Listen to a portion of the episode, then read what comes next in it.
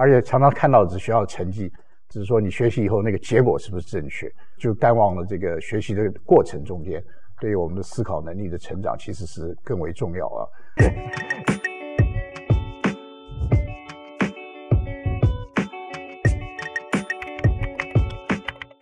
呃，各位观众朋友，大家好，我是周云，欢迎收看 Case 说书人。啊，我们今天请到的是中研院数学所的李国玮老师，那来跟我们今天想要聊的书是这一本啊、呃，小学算术啊，教什么啊，怎么教？那刚好这个李老师也是这一本书的译者啊，那我们今天请到这个译者来跟我们聊一聊，说，诶，他当初怎么会想要翻译这一本书？那这本书大概又想要跟我们讲的是什么？那李老师，主持人好，各位观众好。是，那老师这本书它的这个原书名我看哈、嗯、是叫这个 Arithmetic for Parents，对，所以它 for parents，所以它比较是要给家长看的吗？还是怎么样？呃，他当然这个读者群他说的是有三类啊，但第一类最要紧的是这个家长群，嗯，呃，我想这个其实蛮普遍，世界各国这个数学教育呃经常都让家长感觉有点焦虑啊，嗯、但是不见得真正了解小学数学教育的。呃，正当的处理的这个过程或者内容，那因此也造成了一些教育上的比较不太理理想的一些状况。那么这位作者本身是大学的数学教授，然后到小学教啊，是教因缘际会的关系，有一些经验，所以把这个呢提出来，呃，让这个家长们多一点这方面的知识。那么对于呃导引他们自己的子女来学习数学。呃，会比较的有帮助啊，是在这样一个动机之下，这个写这本书。那这种这样的书其实不太多见，所以我觉得它这个蛮值得我们来这个作为一个参考。那么以色列尤其是一个不是特别大的国家，但是我们知道它科技的非常的这个强。那在台湾也许很受，特别是美国的一些习惯的思想影响，对。但是那个呃国家的程程程度了，各种方面跟我们有的不太能相当的。但是以色列这样一个小而强的国家的一些经验，反而是在台湾跟我们可以参照。对，反而是蛮值得我们来参考。所以我就觉得，呃，看了有于心有戚戚焉呐，所以就花点时间把它翻出来给大家来看看，这样。是，然后然后这个老师你在这个前面译者序的时候，嗯嗯、其实我觉得就已经讲蛮多，嗯，这个呃这本书的这个精华，尤其是讲说到底。一般会碰到的问题是怎么样？嗯，这一部分要不要跟大家讲一下？是，呃，现在一般来讲起来，就是说，呃，父母对子女教育当然很重视，尤其在台湾。呃，可是有时候成年人学过数学以后，当初遭遇的一些困难，或者是那个前进的步骤是怎么样？就是我们天生的这个脑的认知能力就一样，就是就可能就忘掉了，然后只是以过后的学习的一些更高等的方法。呃，那就呃要小朋友，哎，你为什么不用这样的方法来可以更快解决干嘛？而且常常看到的是学校成绩，只是说你学习以后那个结果是不是正确？呃，我有就淡忘了这个学习的过程中间，对于我们的思考能力的成长其实是更为重要啊。所以呃，在这个情形之下，呃，这个这个书的一个主要内容就可以来协助父母们呃矫正一些这些错误的这个思想，这是这是第一要点。他我记得前面他有讲一个蛮关键的，就是说数学是怎么讲，层层相扣，对，然后一层要建构一层，那那小学的这一层算是最底层吧，对对。那可是虽然它是最底层，其实每一个概念你要得到它，又有很多更精细的那个要建构起来的这个内容，那这个是大家一般比较没有对。注意到的，对，呃，第一个就是说小学的数学。呃，是这些数学，我们后来学习来讲是最初步、最底层的。呃，从这个来层次来讲层次啊，那因此小学数学如果你没学好的话，那可能后来学数学都变得非常的这个焦虑不安。这也是大部分人学数学后来感觉非常的不愉快的这个来源。那么在小学本身内部过后，我们来看小学的数学知识本身也许不是那么那么困难，可是每一个步骤小孩子能呃领略到、能体会到、能运用、掌握这个概念。这个就有很细致的一些层次在那边，而这个层次就像作者书里面有提到，他有时候不一定是只是知识表面写出来层次，而是通过小朋友自己去身体力行，把那个抽象的观念变成具体的一些活动操作，让他掌握了这个概念。所以这个呃操作实际经验的这个过程，也是其中的一些层次。经验啦，就是说不只是某个抽象的观念，他前面他不晓得，对，还有一些是他的经验还没有、嗯、呃体会到。对对对，或者说呃你没有找到恰当的，让他通过这个身体的动作啦，或者这个其他的一些呃运作实物操作了，来把那个抽象的概念跟具体东西连接在一起，那他就中间好像断了一块。东西要爬楼梯，中间突然掉了掉了一个一格一样，嗯，那因此就使得他的学习后面的进程就变得比较困难，而且产生焦虑感，知道吗？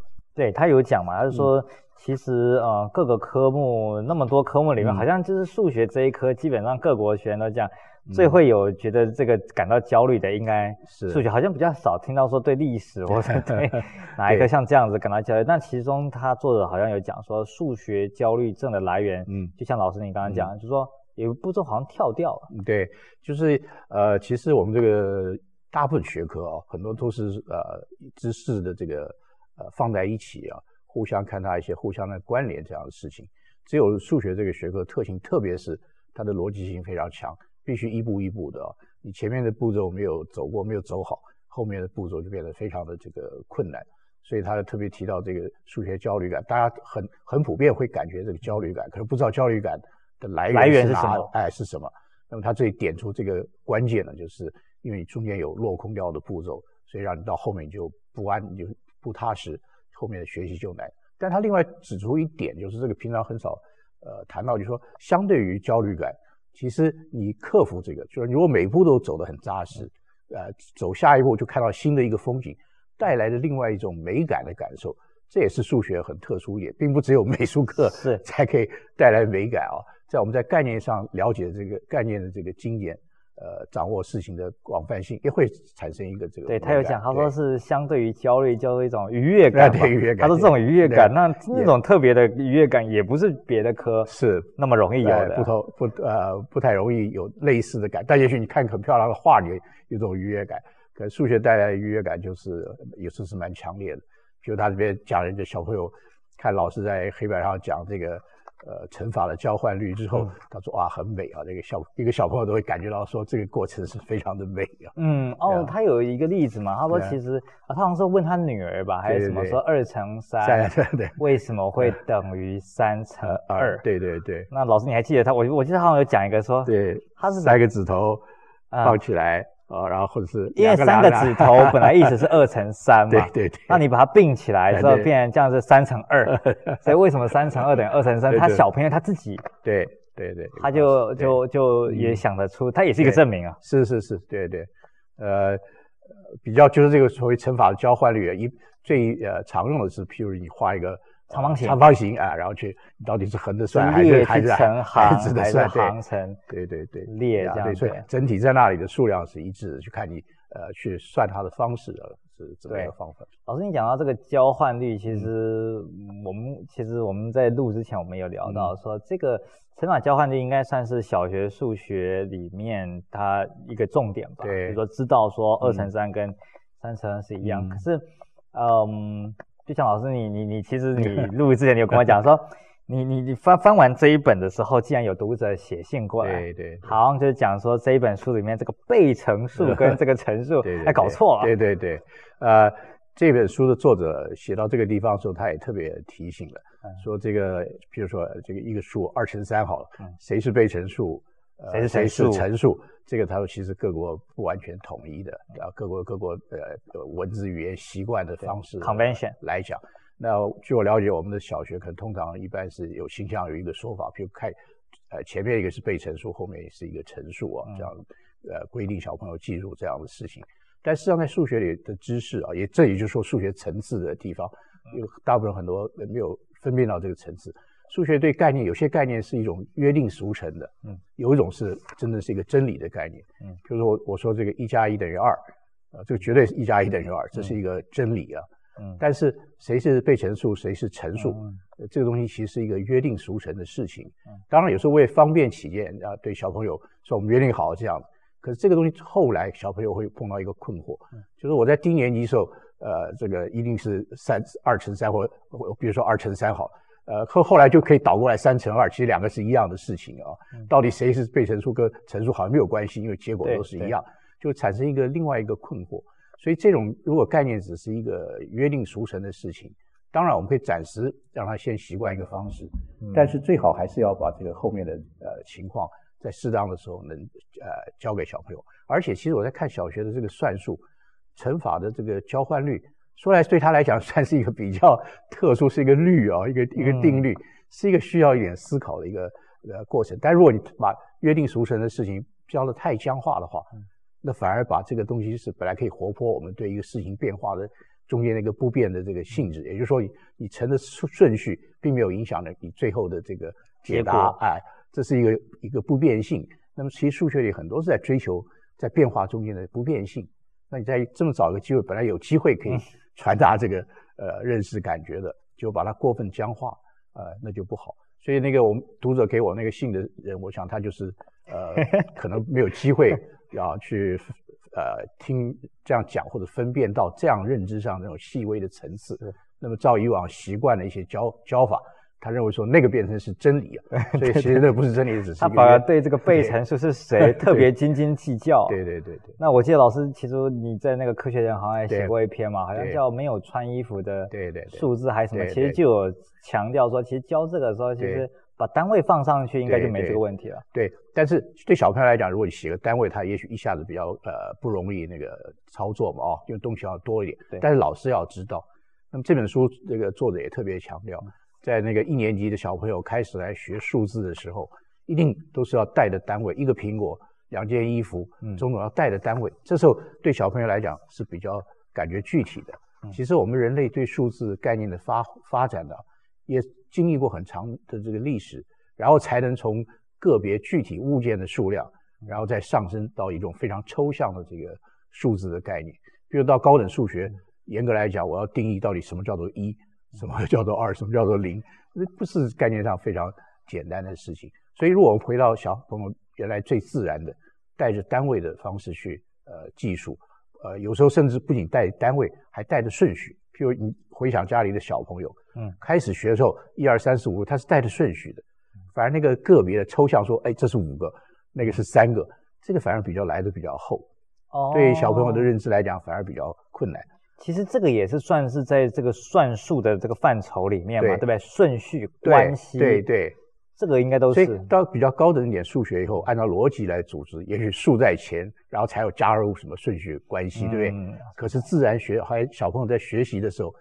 每个人家小朋友开始都是 一个、两个、三个都按照顺序在数数嘛，嗯、后来才比较有抽象的对数字的概念。所以这一类小朋友认知发展的这精微细致的层次，这个是在。教小学算术上应该特别这个注意到的呀，嗯呀，不要一方面是不要违背，最好不要违背自然的顺序，再一个就是把一些暂时约定的方式，呃，不要它过分的僵僵化，知道吧？对，就是刚刚老师你想讲，就是说像这什么四颗苹果、五根香蕉啦，嗯嗯、刚开始其实数字都是配上很具体的生活物件的，嗯、这个是很具体。可他一个认知阶段，他就会经过一个跳跃，变成说，嗯，四跟五的关系，跟你是苹果、香蕉，是这个又是没有关系的。对，所以这个就是我们人的这个大脑的等于天生的一个功能。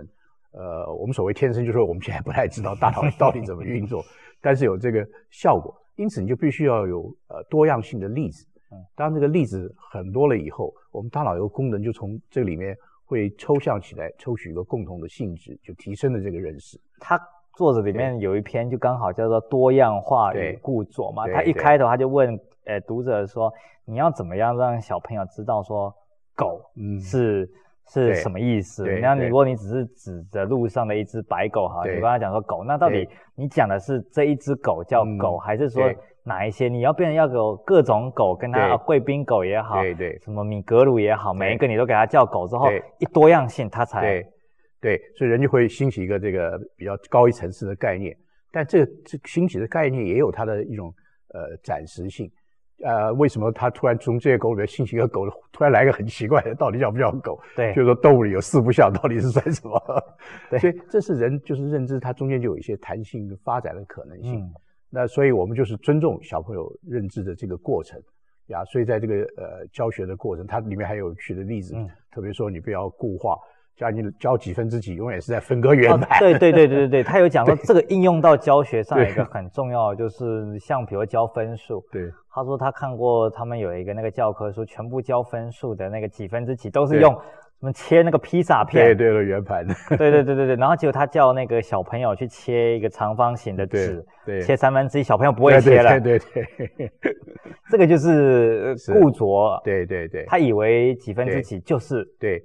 就是把一个其实不是呃本质性的，经常跟这个东西出现的现呃事情或现象，呃出现太多次了以后，就会因此它兴起的一个抽象概念，就好像方向有点失准了，你知道？吗？对对对对对，它的这个第二部分，这一本书好像分了几个部分，第三部分比较就是具体的教学的啊、呃、每一章啊，不管是除法也好，或者分数什么，它有一些它比较像教学心得吧，对对对，像这样。那他第二部分我觉得特别有趣，就是他讲了一点比较像教学心法嗯。的东西，嗯、比如说他第一呃第二部分第一个他讲说呃怎么样传达嗯。抽象概念的比较好，嗯、他就举了一个例子说不要问理法匠你该不该理法。嗯对呀、啊。就是他本来就说他自己要那个要开刀吧，对对对对对对，然后就问问医生，那个医生就说当然就主张开刀，对不对？但因此他就是用了一个人家一个谚语吧，俗语的一个说法，或者另外一个人的著作的一本一本书里，突然想到这一句话，对对，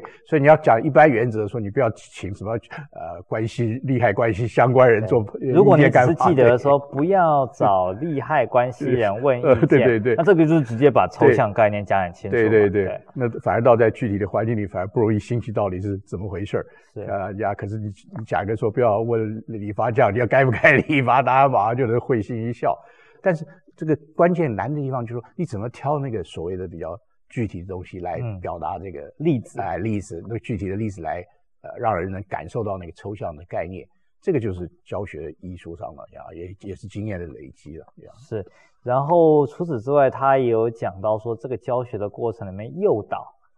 是蛮重要的一环，嗯对。对，呃，有一一派的人说法，就是说这个小朋友大脑好像就一片白板，嗯啊，然后接触的东西后，他慢慢就自己自我组织、自自我去建构，就有知识产生。嗯、那么来讲，就是我们的脑当然不是完全的被动，啊，把东西放进去，它就摆摆在那个地方。嗯，确实要通过自我的一些吸收，所谓的建构过程，内化以后成为你的概念。嗯，可是小朋友这个学习的过程。也不是说他什么都会完全照着你这个原来的这个或历史的人类知识发展轨迹，自然而然就会导引到，就发展到那个你想要的部分。所以有时候我们虽然是通过这个具体的操作，如果你没有事先有个有个想法，老师有一个呃预定的可能的方向，那可能小朋友的这个注意力就就涣散，就各种各样活动，活动了很很很多，很热闹，也许很高兴，可是后来没有总结，没有总结出来一个有意义的结论。所以这个诱导就等于说，你既不是呃完全让那个学呃学学生做那机械式亦步亦趋的跟着你学习，很多部分要经过他自己操作内化，但是你事先有预定好一个一个一个大概的方向，嗯，要使得他循着那个方向，因为课堂里的时间空间还是有限，那么一一个教学的过程中，最后会结论到也真正实质上有了进步。他也举了例子例子说，虽然他是大学教授。他觉得教大学生好，像或甚至教高中生都很很可以。嗯、可是跑到小学有经验的小学老师就说：“你带着的在操场上量这个弄那个，最后没有得到什么实质的结果。是要反而要适度的来。”呃，他本来想要叫，有点好像是说让小朋友自己去发现吧。他们在那个操场在那边量杆子长啊，量什么影子长，弄来弄去，就最后又是一团乱。对对对，量比例啦，需要或者说量圆呢，求出圆的这个圆周跟直径的关系啊，种种。是是。最后反而变得非常的这个混乱了。对。呃，因此就说那个内化自我建构的理想是很好的，也是确实有一些作用，但是教学是要有其他的一些方式，要适当的这个去。诱导呀，对对，因为他说，你知道资资讯可以传递，嗯，可是你这个概念的建构还是只能靠自己，也也可以这样讲，就是说你，我可以给你一本游泳的手册，你可以看了半天都觉得很会游泳了，但是问题是你跳到水里面去，有没有沉下去？这个比喻？这个倒是，但是你要怎么样让 小朋友跳到水里的时候，又能把那个里面该会的东西。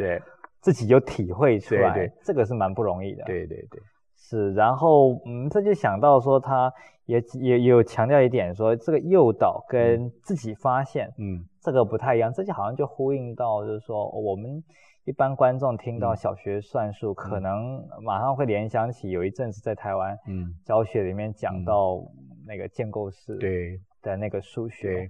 那好像就有点那个味道，是这部分要不要也跟观众朋友聊一下？对，就其实我刚刚在讲的时候也用到这个建构这个呃字眼了。其实人的这个学习过程，我前面讲了，总要把它内化，听到东西你要重新再自己组织一遍，呃一遍。所以这个建构可能也是一个自然的过程，但是问题就是你怎么把建构这个方式。有就把它讲得很体系化，哦，讲得很抽象一套，就好像说没有讲说你理法不要问理理法这样，而讲了其他更抽象的东西。那有人把这个拿到这个教学的现场以后，哦，因此导引出来我们说教学应该怎么怎么。但是现场的老师有的不一定能体会前面那个最一般的那个原则，因此他不能完全呃顺应当时的状况，有弹性的、适合的来运用这个原则，而变成是。写下来的，根据那个原则的一些教教的教材或者方式，就比较僵化的，比较那个生硬的，呃，照着那个来搬，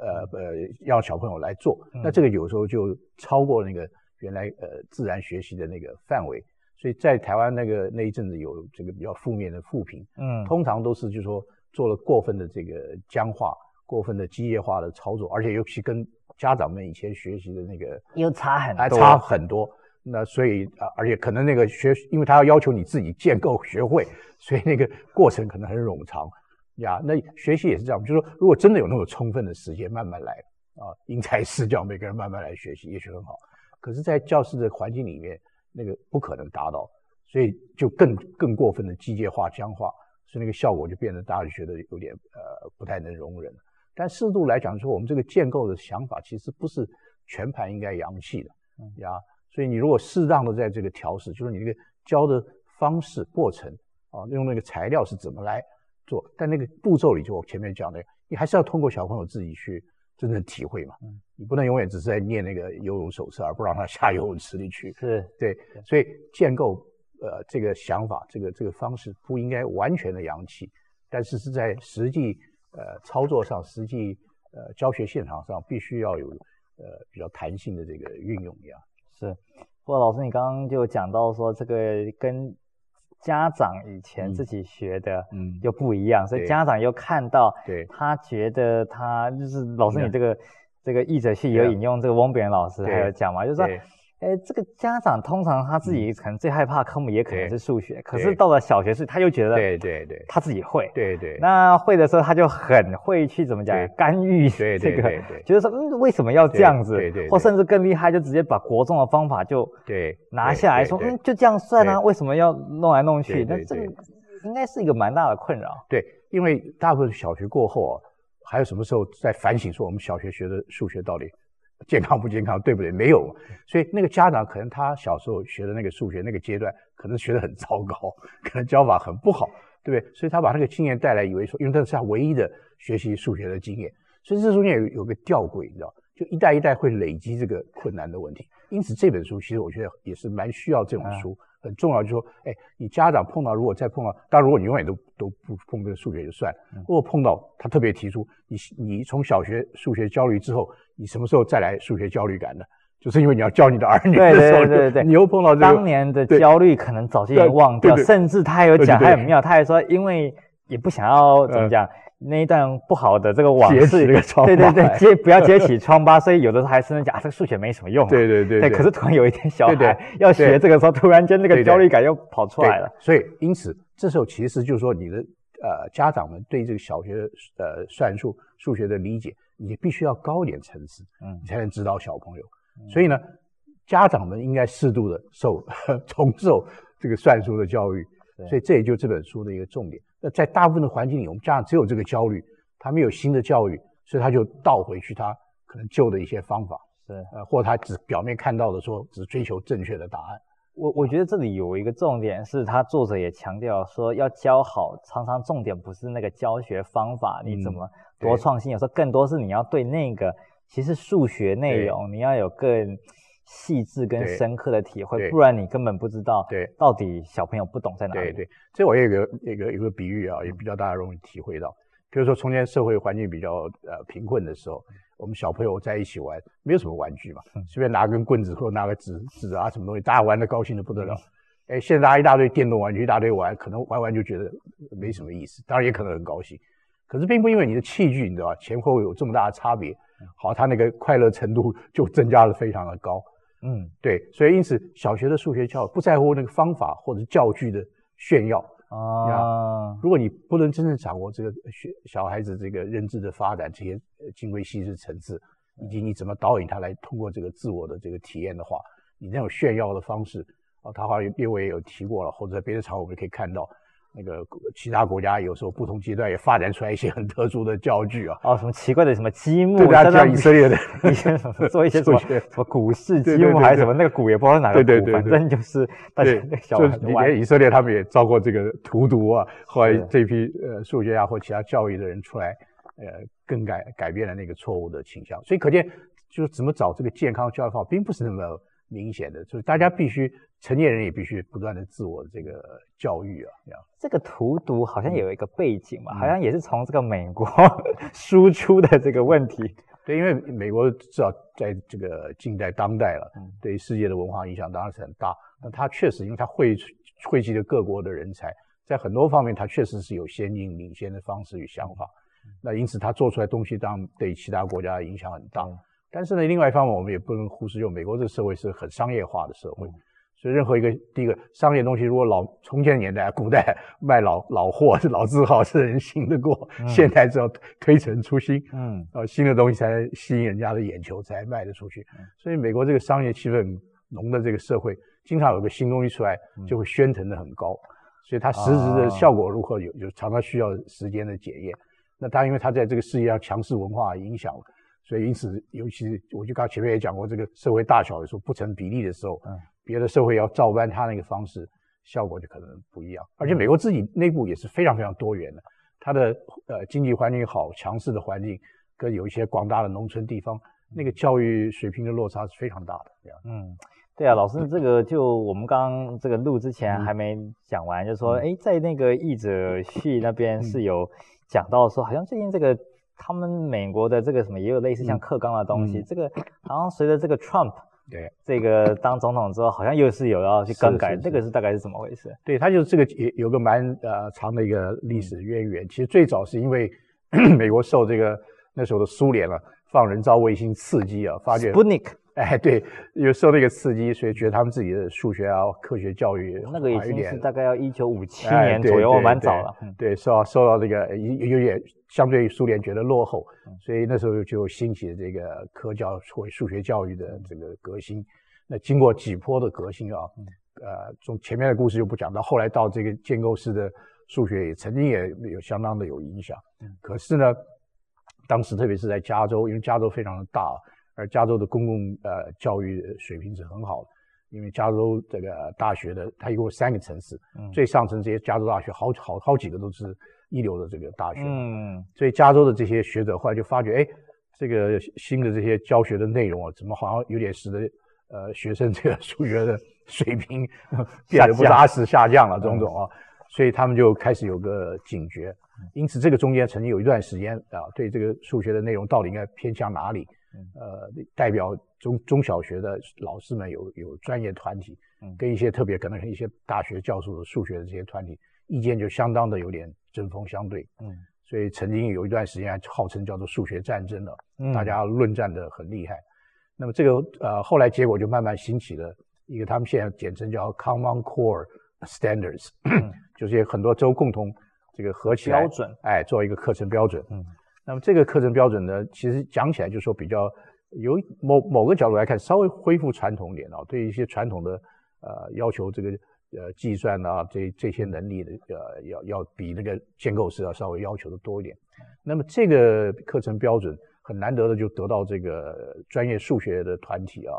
呃特别是大学以上的，不管是哎不管是 研究或者是教育方面或者工业应用数学方面团体，几乎一致的较好。嗯。因此呢，这个特别在奥巴马总统的时代，哎呀，他曾曾经有四十一二个州啊，还有一些海外地方，华盛顿，那几乎是他们所有的州都接受。那么在台湾，我们不觉得，因为我们说从来反正都是标准，都叫课纲了啊，都从来都是如此。呃，觉得好像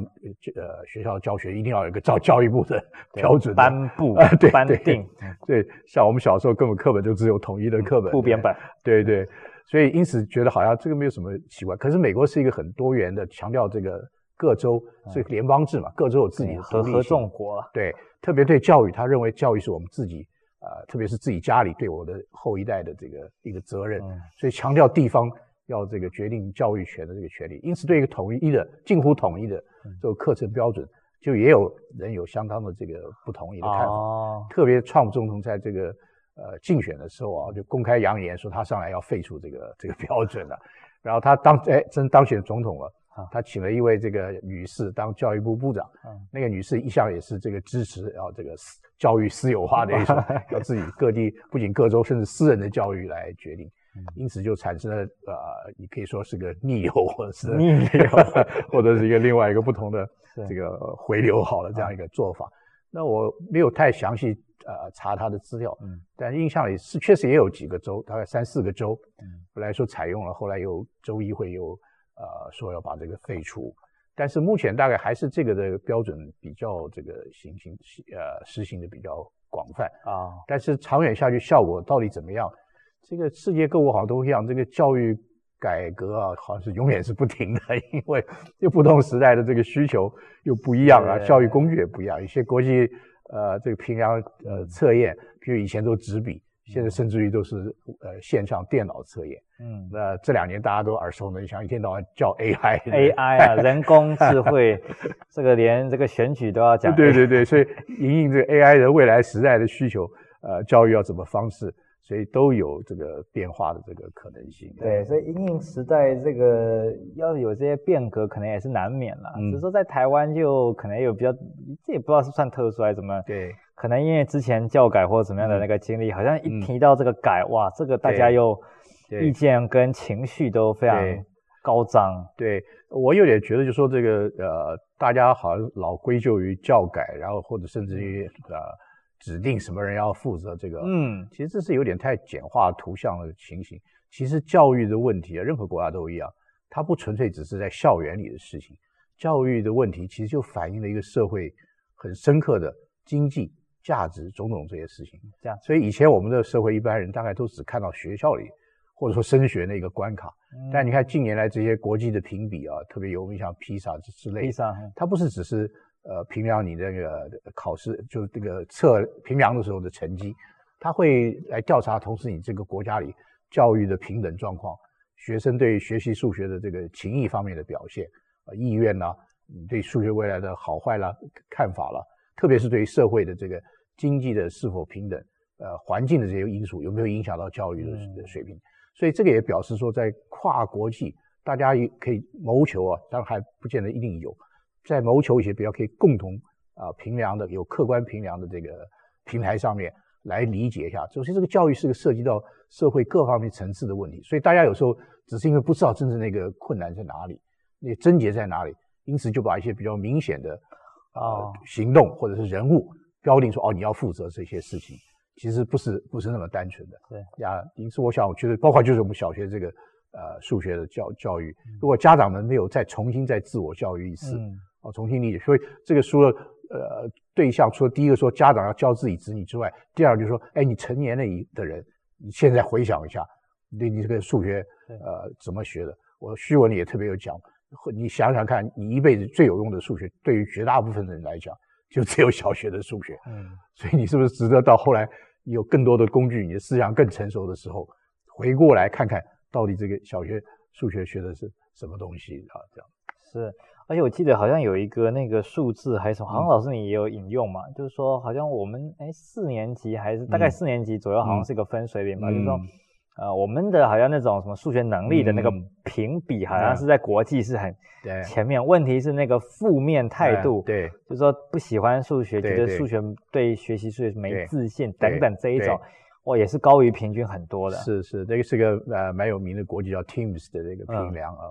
嗯那我们这它是针对四年级跟八年级嘛，嗯，那那两方面确实我们就产生这样的情况。那么以国际一般评比题目来讲，在我们的学校，甚至于说我们在学校里其实的时间比很多国家其实来的多。嗯，然后课外很多人补习，所以我们成绩高其实是血泪血泪换取的。我常常觉得说，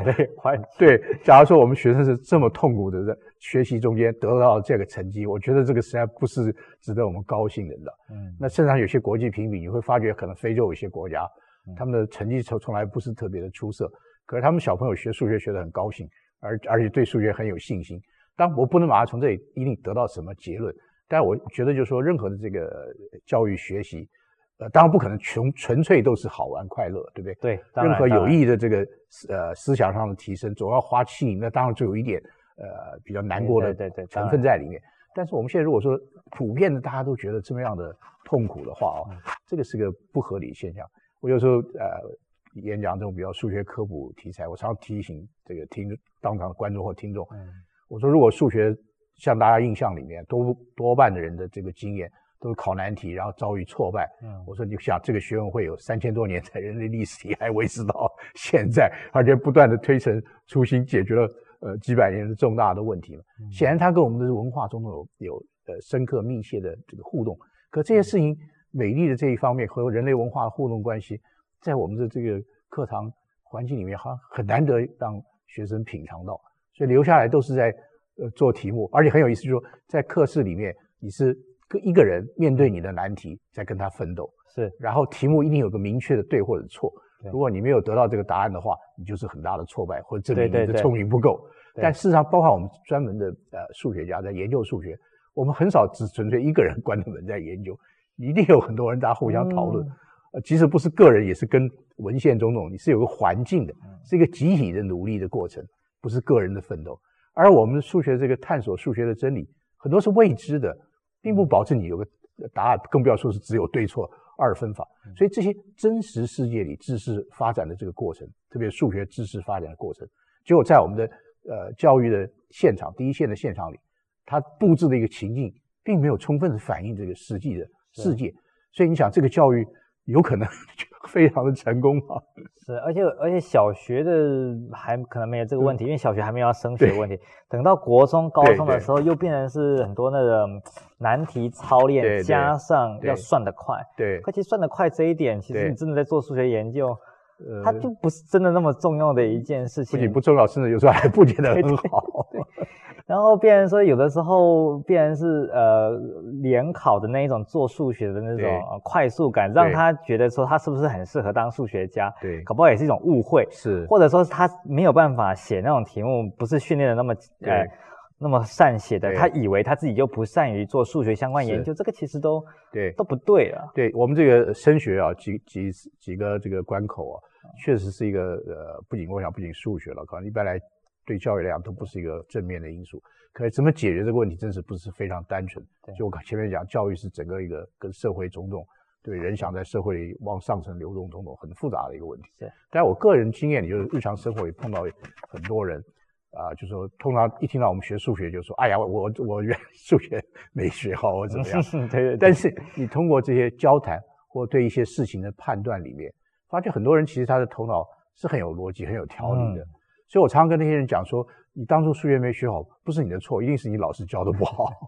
而其实我们回想，尤其当年早年的时候，师资也不是像现在这么充分、平均的时候，确实很多老师自己并不能驾驭他那个教的那些材料，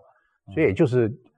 照本宣科啊，这样子呃传达下去就罢了。因此，这个呃，对于很多小朋友来讲，或甚至到中学的学生，他没有掌握到那个数学的那个关键。而学不好，这个挫败真的不能证明他自己头脑不行，经常是教学的方法不行。而且我们数学最核心干嘛？要以简驭繁嘛。嗯，所以那个简就是一个核心的东西，你能掌握住，然后有能力把这个核心推开来。所以你的老师如果没有这个能力，掌握住什么是核心部分，呃，然后或者是没有能力把比较呃集中的简单的知识适度的推开来应用的话，那学生跟着底下就可能大部分就是。一片茫然，就丧失了、迷失的方向，你知道？是啊，是。所以其实这本书等于说也有个好处吧，就是说真的家长自己看了之后，可能比较有个那个思考吧，跟呃数学的跟这个小学数学的都有一个比较健康的思考，我们应该这样讲嘛，对不对？那所以呃，来自己看小朋友学的时候也比较嗯。有好一点的，是是是，可以扶帮忙的，对对。地方。呃，我我觉得就是有一个我们对数学教育一个根本的态度啊，可能稍微要适度的一个调整，因为长期以来传统的一般习惯。啊，总会讲，哎，你把数学学好，你将来理工学起来就比较方便。哎，对对对对对对对，这个，所以数学是一个呃很好的工具，很有效的工具。是，数学是个很有用的工具，是不能否认。但是数学的价值显然不止在工具的层次，因为用工具这样的一个，我们用任何名词都会兴起它相关的一些形象，一种一种印象嘛。一个工具，譬如你你你做工的时候，你拿个老虎钳或拿个锯子，每一个工具有它方便的部呃地方。针对特定的这个目的，有它方便的地方。即便针对这个呃目标，也许时代前进，你工具改变了，嗯，所以你有更新的、更顺手的工具。比如对数学来讲，现在有电脑了，有计算机，很多取代以前的方式不是更快吗？嗯，那是不是我们该把数学全部就 取代掉了？对不对？对。所以其实供需观的来看这个数学教育，我觉得是有有它的不足了。那么其实我们通过这个书也是个有个感觉，就是说前面讲的第二类读者，如果重新。温故知新，回忆一下你小时候学的数学，嗯、你现在呃认知能力比较高了，嗯、你可以来呃反省一下，到底呃它的价值意义在哪里？嗯，那么这个就把它变成数学教育是回到我们人的呃一个公民的素质教育方面，嗯，啊，嗯、特别我们现在这个新的课纲一零八课一零八的课纲。呃，各种学科都强调叫素养嘛。嗯，对对，素养，基本素养。对，素养就是你那个素养里面，就是说不止你这个本科目的这个实际的应用，它一个很强调就是互相各个学科互相的关联性。所以数学来讲，如果是讲工具，好像只是你本身你把这个东西用运用熟熟练就好。嗯。但实际上通过这个书，你可以感觉到这个数学这个数学的呃教育，比如抽象性，就是可以让你脱离此时此地的限制，你把一个认识的东西可以在。更广泛的场合里啊、呃，去应用，然后在这个通过这些呃学习或者应用的过程中，你的思想变得有条理。对于一般人来讲，说哎呦，你要有抽象性，你要有逻辑性，本身这个名词就有点，有时候有点吓人，对，觉得啊这是什么东西？那我在序言里略微提到一个例子，就是说我那时候在想，我怎么讲跟一般人讲说什么叫抽象性？我说其实你。在没有做，你在做菜没有把原料都下到锅之前，你脑脑袋里其实已经预想了，有个味道，对，这个味道是怎么样？对，哪哪个东西多了会会哪个味道会加强？你预期的效果可能是如何如何？哎，这个其实就是抽象啊，这跟数学概念抽象是其实基本上是一样的。那因此，抽象能力的高低就跟有人做菜做得好，人做菜做得不好，有人数学好，有人数学不好，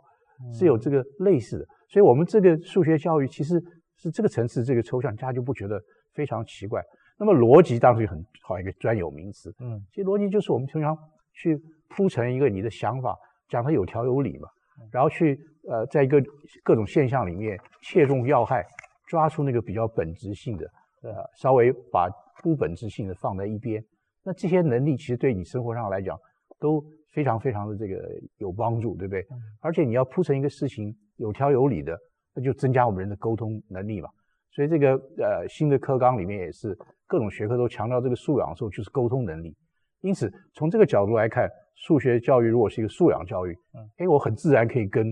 这个国文、阅读、沟通跟其他的语文学科的关联。如果这个素养这个数学带来的是，哎，数学会给你几，当然小学也许没有那么强，小学也有了基本三角圆这些几何的概念、数量的概念、比例的对称这些概念，哎，你生活里面的美感。对不对？这个就是以这些东西为基础，所以你在这样一个素养的教育的大的这个呃氛围底下，那么数学跟艺术呃这些教育也可以有沟通的这个可能性。嗯，所以它就超越了传统，好像数学只能跟理工科互相关联关联之外，就更为广泛，而且也使得数学的真正的核心本质性，就是作为一个人的品质提升的这个素养教育，这个更更为这个凸显。嗯呀，所以我觉得这个书啊，就是我推荐。这个一般的读者啊，就即使不是做父母，或你子女已经，嗯，呃呃呃，小学已经毕业，已经更成长了，其实随时都可以回来这个，呃，温习一下。那你温习不是个别的数学知识，而就是因为其实数学它是一个比较不太受经验影响的知识，重温你这个人类对这个思想、对知识的掌握的这个。工具是，就是说他的那些呃分数怎么加，其实我们一般读者应该都会。可是你重新看他写，你才发现说哦，它里面牵涉到的这个为什么这样子，或者说对。它很多光是比如说减法，对，哦，他就举个例子，就是说有的减法，当一直觉想减法最直接就是拿走的这种故事嘛，对不对？哦，这边有五颗气球拿走三颗，剩几颗，这是五减三嘛。可其实它还有一种是全体你要去看部分，对对，这种它是它好像叫做什么静态 对对。的减法，有类似这种很细微的，这个其实一般读者其实也是可以。在里面对体会到对，所以对一般读者，第一个你说哦，你晓得说哦，这中间有这样的差别，嗯，其实第二个层次更重要，就是说，哎，这个分辨这个中间的差别，在我们习以为常的世世界里面，嗯，越是我们习以为常，譬如我一直在这边呼吸，我都不知道空气的存在，哎，但是你真的去了想研究一下，了解空气到底是怎么组成，就不简单，对不对？所以通过这个东西也是一种训练。让你晓得在一个问现象里面怎么去细分中间的那些成分，嗯，然后彼此发生的呃影响，还有就是说同一个事情怎么从不同的角度与需求，那它可能展现的面向不一样。这也是其实有在生活里面，有的人他对什么事情就很容易先入为主啊，也是一种固化的，就很僵固的硬觉得就这样。在我们生活里有很多这种冲突性，可能都是有点。因为这样一个思想习惯而产生的，是那么他们应该来看一下。对对，所以这个并不只是 算术，你知道，就是训练你对这种概念的区分啊，这个不同的角度、多元的看法，所以这是一个很广泛的一个一个教育啊。我现在想想，我觉得可能那种家里小孩虽然不是在念小学，已经到了大学什么那种家长，我看应该也看一下。是这种家长通常会跟这个小孩这个冲突就比较多。对对对对，可能固化的。对对对对对。哎呦，这个播出来我不太好。对啊，老师，你刚刚有有讲到说那个计算机啦，嗯，它里面好像也有一章也有讲计算机的事情，就是说，呃，计算机到底在嗯这个这个阶段，嗯，适合吗？对，曾经也有一段时间，当然也都是呃西方的这些社会了啊，对，就鼓吹说这个现有的这么方便的工具嘛，嗯、随意身都可以带一个，对不对？随时拿出来点一点就计算了，何必要花那么多精神去算那个东西？所以他这里其实强调，我们就是说，在小学里计算的那个过程要做的有效，呃，那个理解它干什么？其实最先要了解它的意义背景，它是算法之前有那个加法、减法、乘法，你刚才也又有提到。它的意义是什么？嗯、所以你如果意义不了解的话，你只是后面那个操作，你没有真正学进去。嗯、所以如果你用计算器，以为说取代那个好像呃手去算的那个过程，嗯，你如果连那个意义也忘掉了，你就以为这个取代了那真正后面的意义。对，那结果如果你没有这个工具在手边的时候。你就变发生了一些很多令人可笑的，到大学了很简单的 数字临场都拿不出来，如果没有计算机在旁边，好像 不知道该怎么办。好像很多那个关于美国大学生的笑话，对，就是关于这种来编起来的。对对，所以他特别强调就是说，大家一般只看哦计算算术，以为就这一件事，但是他说你要意义了解在先，然后有计算的算法在后，对不对？所以因此你要强调的是前面那个意义。所以这个通过手的计算是强化你对意义的理解。所以在小学的那个层次来讲，以他们的经验来看，呃，太早用这个计算器真的是不好的。是。但是，譬如我们现在一零八课纲，嗯，在呃高高中的时候，大概就有一些内容就要计算机辅助，那是完全另外一个不同的一个角度。嗯。因为我们现在强调这个素养的教育，嗯，希望这些数学的问题不是完全你深深造出来的。嗯。以前我们传统的做一些数学问题，表面好像写叫应用题，好像跟生活有关。可是因为数字不能搞得太真实，你你计算很困难，所以都设计好了，刚好整出了怎么样？那其实是脱离现实的，啊，号称应用其实一点跟实物没有关系。那现在真的希望把这个数学知识跟呃真实的世界连起来的时候，那我从真实世界拿来例子，那个数字经常不是那样干净利落。嗯，那所以如果让你每次用手去算，花很多精神，就变成在次要的部分，呃，花费太多的这个时间与气力。因此这时候。呃，适当的利用这个计算机的话，要一方面减轻你的这个负担，另外一方面就是说，你真正处理真实世界问题的时候，嗯，这个能力应该有培养到。因为好的工具啊，自古历史以来一样，人的文明技术的发展，好的工具是很好的帮手啊。那现在这工具甚至你手机上都已经非常发达的时候，嗯，我们居然在这基本教育还不可以用这个计算机，这个是有点不太合适。但怎么在课堂里面，或者我们现在还有这种统一考试里，去运用这个计算机，这个都还在研拟发展之中了。嗯、但是我想这个呃方向是要要不能因为有若干技术性的困难而不前进。不能因为说考试不容易考，对这种问题就来干扰这个学习，这这不太对。所以这个工具在小学或者更年纪大使用，有不同的这个目标要区分开来。嗯，是。然后我记得他这本书里面也还有讲一个是比较，我觉得乍看会有点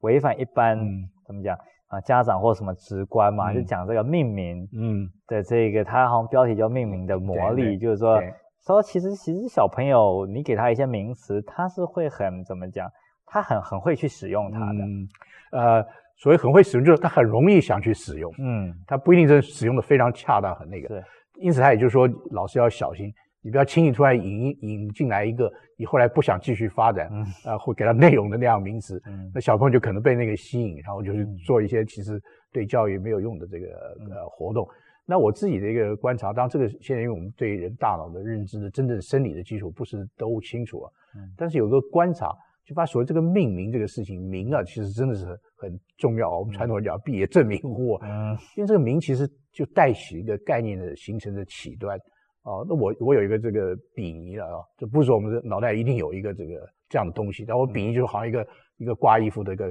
杆子一样的，你或者我们经常在墙上钉个钉子，我们可以把衣服挂在上面。嗯、那么你给个命个名，就好像在墙上钉了一个钉子，嗯，就有一个可依靠。那么你衣服就可以往上挂。一旦命名，我们脑筋里就对某个东西啊，这是还没有完全成型完整，可是好像有一个有一个位置。那么相关这个东西的呃性质。或者跟别的关联，要慢慢就往这上面累积，嗯，就好像在这个钉子上，衣服越挂越多，嗯，等到你这个这个部分的这些挂上去东西足够多，它本身就变成一个有自己生命可以发展的概念一样，嗯，所以我们不同概念之间的这个发展啊，好像每都有一点这样一个过程，对，因此我觉得就是好，你现在无以名状，只能说天生本能，所以你一旦引进来一个这个名词以后，嗯，就很容易抓住这个小朋友的这个。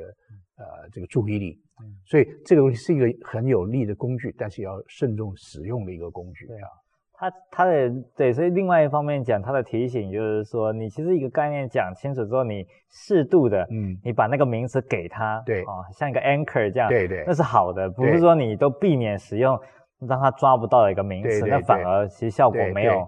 那么好，另外一个角度来看，就是名词也有点像一个 box 一样。嗯，等到你有足够多的东西，如果你适当的选择一个好的名词，嗯，那原来一堆的东西，现在就放在一个容器里面。嗯、像你只要带着这一个这个盒子或这个行李箱，哎，你就可以进一步向更高层次去跟别人去整合。嗯，呀，所以传统里面，我们其实科学史发展也一样，你命名适当的命名或适当取个符号，也跟适当命名的作用很重要。嗯、这个名词的好与坏。会影响它的发展。就数学里最有名的牛顿，虽然发明 微积分，他所谓流数法，流数法，但是莱布尼兹发展发明微积分，他用的那个符号，后来是莱布尼兹的符号，是我们今天通用的。对对。那英国的虽然英国人那时候很强势，死也不可以用欧陆的，是是。但到后来发觉自己完全在弱势了。对，他坚持不用，所以他的那个那一阵子的那个数学就是。对啊，他就不方便，没有人家那个符符号方便呢。对。所以这个也。符号的选取，当符号还有符号一些其他的意义，不就有点类似像名词一样？如果你教的好，适当的能又精简，又能把它的实质东西某种引起我们的那个联想的话，他就把一个很复杂的东西就紧致的、有效的 把它装填在一个 呃可以携带的东西里面，然后你就可以跟别的去发生影响。这样是我我记得莱布尼兹是很注意、很对、很很认真，是要发明好的。对对，符号忘掉的那个具体的话怎么讲？反正他意思大概就是说，数学有一半是跟符号的战争。对，因为他自己也努力要想发展什么 universal 的语言啊，这这类东西啊。对，是。那老师，我们刚刚有讲到说这个数学里面的这个美感，然后它里面他在讲这个的时候，他也会提到一些，就是说跟那个诗啊，嗯，哦，好像也有一些这个相相类似的这样子的性质。其实它里面也都是一些你知道洋对。洋人的诗，其实说实话 看的不是对。很有感觉。是是是，呃，他特别提说这个数学的这种美感为什么跟诗的美感会有这个相通啊？嗯、他说这个这种美感兴起有个很呃主有主要的这个原因吧，嗯，就是说有一个你原来没有预期的情况，一个或者一个关系突然间的显现，就给你一种惊喜感在那里面，嗯。啊。然后呢，因为你不不是呃熟悉的，所以在这个惊喜中，你一下子好像知道一些事，又不是全盘的知道的这样的一个一个冲击的感，让我们特别有一种美的这个兴起啊。嗯、那他当然也举了比如看风景或者其他一些例子，特别是诗，因为我们知道诗的文字通常是非常精简，而且诗用的隐喻隐喻啊，就是比喻的这个机会也非常的这个多。嗯，那么在这样精简的，而且它是跟我们一般讲话的语文的运用方法有时候不太一样。那所以在这些都是不是那么寻常的里面，突然让你兴起一个新的感觉，所以它的这个美感中间有互相互通之处。确实，他用的这个西方的这个诗啊，也特别是各国语文都一样，诗是最难翻译的。对，常常有时候还有后面文化背景的情形，所以很难照他原来那个感受翻出来。嗯。但是我这来之前，我就呃突突然想起来，我觉得好像，譬如说王维 有个诗，嗯、叫做“大漠孤烟直，啊、长河落日圆”，这个字面上。好像都很具体的东西，嗯，而且还蛮几何的，对不对？大漠平平的，那个场面很直，啊、然后河也是，呃，那个烟是空间直的，然后河是平面直的，然后有个圆形的 落日，一切都好像很具象，而且很几何型的形象。可是你读这个诗，当还有前后一点东西，呃，你知道那个时空背景，就你油然兴起，对那个苍茫苍凉。或者那个到边界去打仗，人的牺牲，种就说种种各种各样的情绪，透过这样一个形象就带进来。嗯，所以这个也也印证了，就是说你要通过具体，然后引起来抽象的概念。哦，所以你好的诗人，好诗人如果在上面讲 抽象概念，就不是诗了，就变成议论文了，对不对？但是他恰当的，而且当他的美学素养非常高，选取出来这美的这些因素，做一个恰当的这个。组合的时候，所以他不要讲，在不讲之外，就让你兴起的那个美感啊。所以在这个点上，就像我们数学家原来不知道这个两个空间或者什么特别性质或者函数中间有什么关联，就有那个比较呃厉害的数学家最先发觉，哎，因为在你完全没有预习到，觉得这两个是完全是呃南辕北辙的事情，结果有更深层的一个关联，这时候我们就兴起一个这种。不可预期的，或者未未曾预期的，哎，一个惊喜感，这是一个美的一个主要来源。那另外，其实我还可以举个例子，但这个书里没有提到，就近年来确实有在脑神经科学里研究，说到底这个美感，数学家讲也讲美，而且这个书有提的，就是专业数学家，你问他说你为什么要做，你拿呃数学作为你的一生的这个志业，经常反映是说，因为要追求美，是为了数学的美，而不是因为数学可以赚钱或者可以解决工程问题，嗯、对不对？数学家讲美跟艺术家在讲美，这到底只是刚巧用的字是一样的，还是说我们的这个呃体验经验是有相通之处？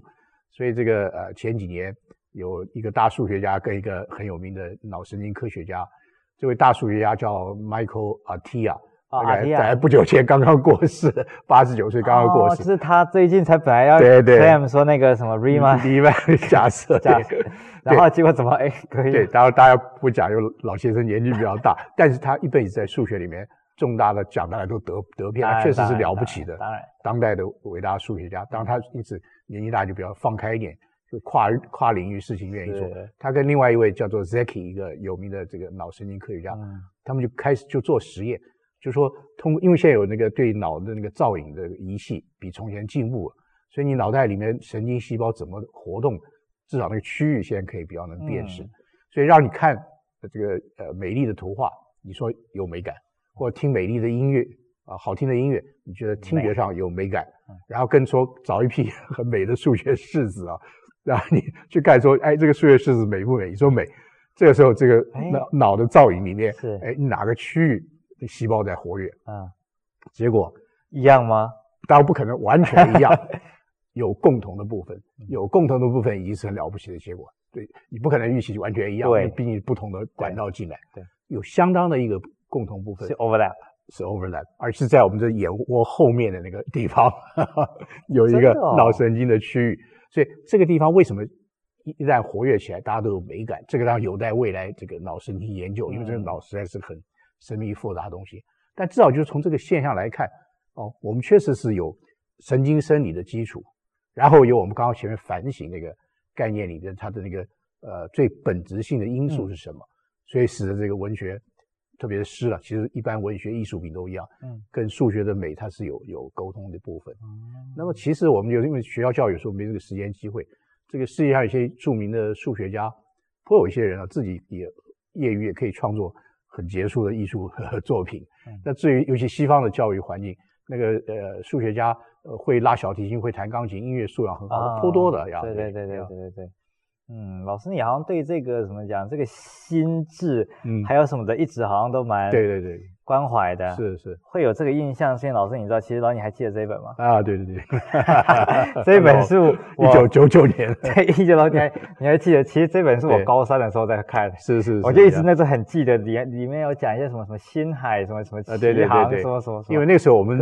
我跟几个其他的朋友啊，嗯，包括我们台大那个。梁根成老师啊，啊，严振东老师啊，那个那个脑神经，我们那时候有大概五六七个人吧。我们在中研院，我那时候在中研院嘛，就我就带头，我们搞了一个认知科学的一个一个计划。呃，所以最早的时候，其实，在台湾最早我们倡议这个认知科学，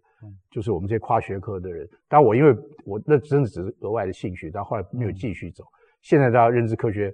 或者其他相关的，在国内也慢慢都成气候发展起来。对，但最早的时候是是在差不多在那个一九零年代，嗯啊九零年中期吧，嗯呀，我们说跨学科有很多教授们，我那时候几乎定差不多定系，所以蛮规则，在中研院有个认知群，那个请大家演讲啊，曾志朗老师啊，呃黄龙春老师这些都 都都参加过活动，有有有那个参与就是，所以也是老师你的这个兴趣对对所在，所以那个时候就是在因为有一年刚好一九八二年我到那个。就是有一年的呃休假到呃麻省理工去访问，那我就没事在图书馆随便看，那时候才发觉说哦，所谓的认知科学正在一个刚刚要兴起的时候，因为传统我们都认为一般认知功能都是心理系心理学的，嗯，可那个心理学距离我们后来就现在发展这个脑功能的这一方面，而且比较科技工具用的多的有点不太一样啊，但是八二零年的就八二八三那个时候到 MIT。就看到他们的呃出版品，呃方面，哎，有个这个新的学科，它的风格跟传统那个不一样，嗯，而它里面呃欢迎包括数学、物理、哲学各方面跨学科的一个了解人的心理活动，因为在之前很长一段时间，心理学受那个行为主义影响，是避免谈意识这种事情的，是，因为不能 操作，不能做实验，对，他比较喜欢那种给人刺激的，对对对，有个反应，对刺激反应，对。所以到那个九那个八几年开始，慢慢这个风向在转，包括这个 DNA 的发明者 Crick，后来他也是专门研究这个认知方面啊。这些事情。所以当现在对于意识啊认知这个变成非常非常大家重视的这个研究。所以我们算是，但我后来没有继续做这个研究路子，就作为一个自己求知，也算是比较早对这个有兴趣。因此我也一直都有兴趣说数学的这个认知发展。因为数学活动是人认知很高层次的，对不对？那怎么会发展出这个？而且我们是基本上就是这个数学东西跨文化，大家基本都是一样的。而且很有意思，就是说我们传统的时候，曾经中国数学的风格跟西方也是蛮不一样的，对不对？可是到了近代二十世纪初的时候，一旦我们接触了那个最先进的，因为在这个之前，从这个差不多牛顿那个时代，中国的数学基本就落后西方嘛。对，那么那个近代那段西方数学进步的非常非常的快，对不对？嗯。就到清末的时候，我们的数学在这个国际的舞台来看是根本完全无足轻重的，嗯、完全老掉牙的东西。但是为什么我们一接触西方的这个数学，我们第一代陈省身就变成数学大师？啊、嗯。所以可见数学的这个认知，如果受你的文化制约，你原来看这个方向，可并不是你生理上让你不能看那个方向，嗯、对不对？一旦接触就，就这个概念就通了。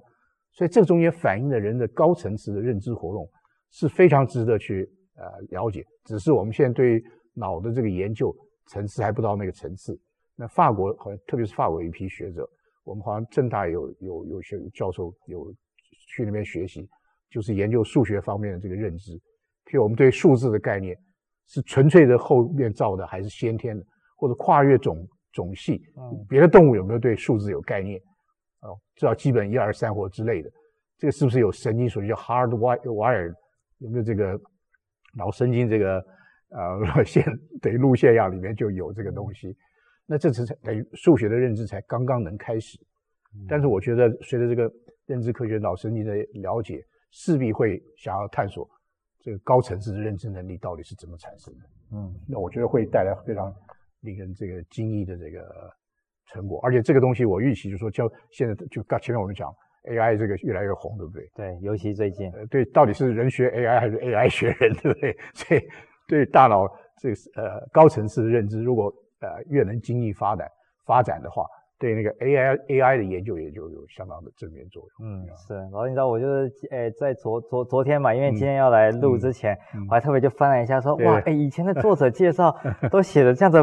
满满的一整页，然后最后一段他就是说，文学也是李国伟自幼的爱好，在七零年代初新诗论战期，还曾在《人间 副刊》《中外文学》发表过文章。那时候会翻译这个科普书，也是一种满足文学嗜好的课外活动。哎，也可以这么讲，因为我们其实现在慢慢有点国文老师也在改变了，譬如他们现在中学讲的阅读，也会选择科普东西让学生阅读啊，种种，对不对？早期我们学国文不是念传统道德教条，就是只有文学的那些东西。是。那中国讲起来，我们传统文学家常常脑筋不怎么逻辑啊。